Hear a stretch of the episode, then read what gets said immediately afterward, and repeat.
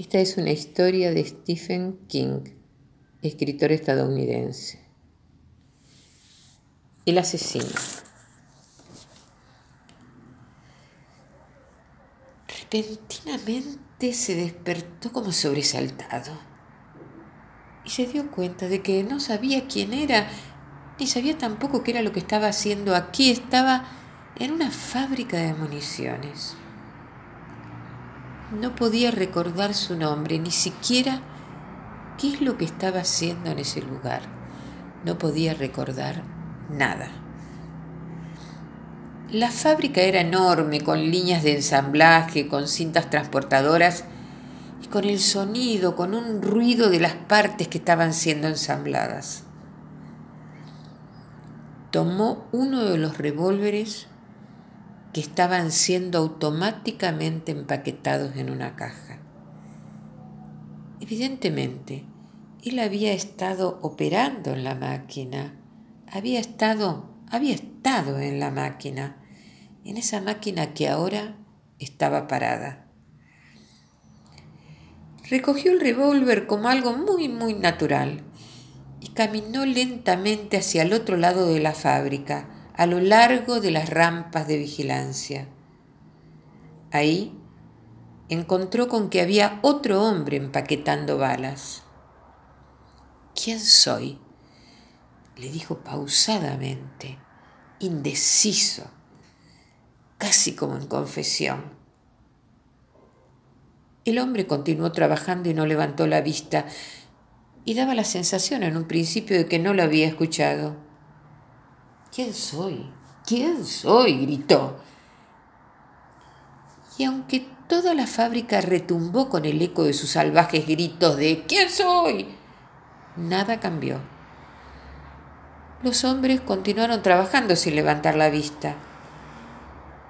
Entonces, agitó el revólver junto a la cabeza del hombre que empaquetaba balas. Lo golpeó y el empaquetador cayó y con su cara golpeó la caja de balas que cayeron todas al suelo. Él recogió uno. Era el calibre correcto, el indicado. Cargó varias balas más.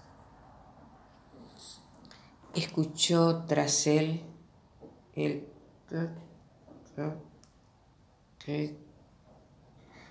como pisadas sobre él. Se volvió, miró y vio a otro hombre caminando sobre la rampa de vigilancia. ¿Quién soy? le gritó. Realmente no esperaba obtener respuesta y no la tuvo. Pero el hombre miró hacia abajo y comenzó a correr. Apuntó el revólver hacia arriba y disparó dos veces hacia el hombre. El hombre se detuvo y cayó de rodillas, pero antes de caer pulsó el botón rojo que estaba sobre la pared. ¡Asesino! ¡Asesino! ¡Asesino! bramaron los altavoces. Pero los trabajadores no levantaron la vista. Tampoco. Continuaron trabajando como si nada. Él corrió, intentando alejarse de la sirena y del altavoz, y ahí, vio una puerta y corrió hacia ella.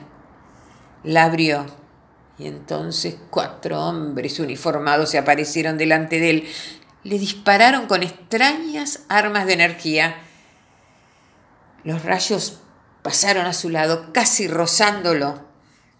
Él disparó tres veces más y uno de los uniformados cayó y su arma, su arma resonó fuertemente al caer al suelo corrió en otra dirección. Pero entonces más uniformados llegaron, llegaron desde la otra puerta y empezó a mirar, miró a su alrededor, miró a un lado, miró al otro, miró furiosamente alrededor y vio que estaban llegando por todos lados y que tenía que escapar, él tenía que escaparse de ahí. Trepó más y más alto, trepó hacia la parte superior, pero ahí había más, había muchos más de ellos.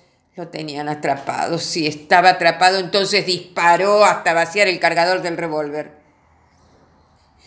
Se acercaron hacia él, algunos desde arriba, otros desde abajo.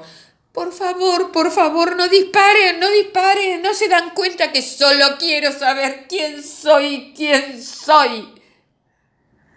Dispararon y los rayos de energía le abatieron y todo, todo se volvió oscuro.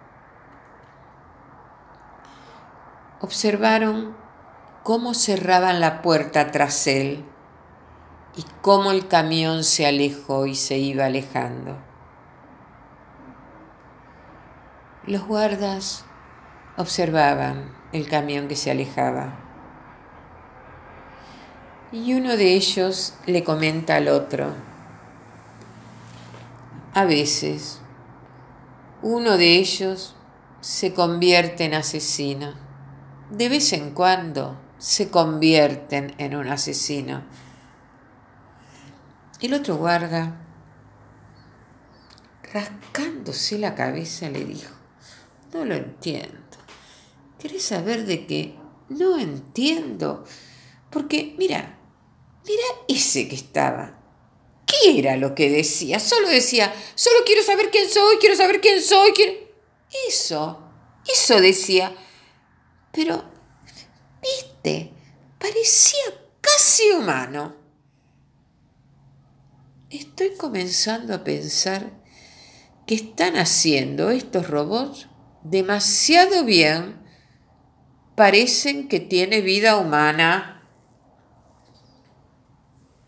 Y entre esta conversación entre uno y otro, observaron cómo el camión de reparaciones de robots iba desapareciendo por la curva. Fin del cuento.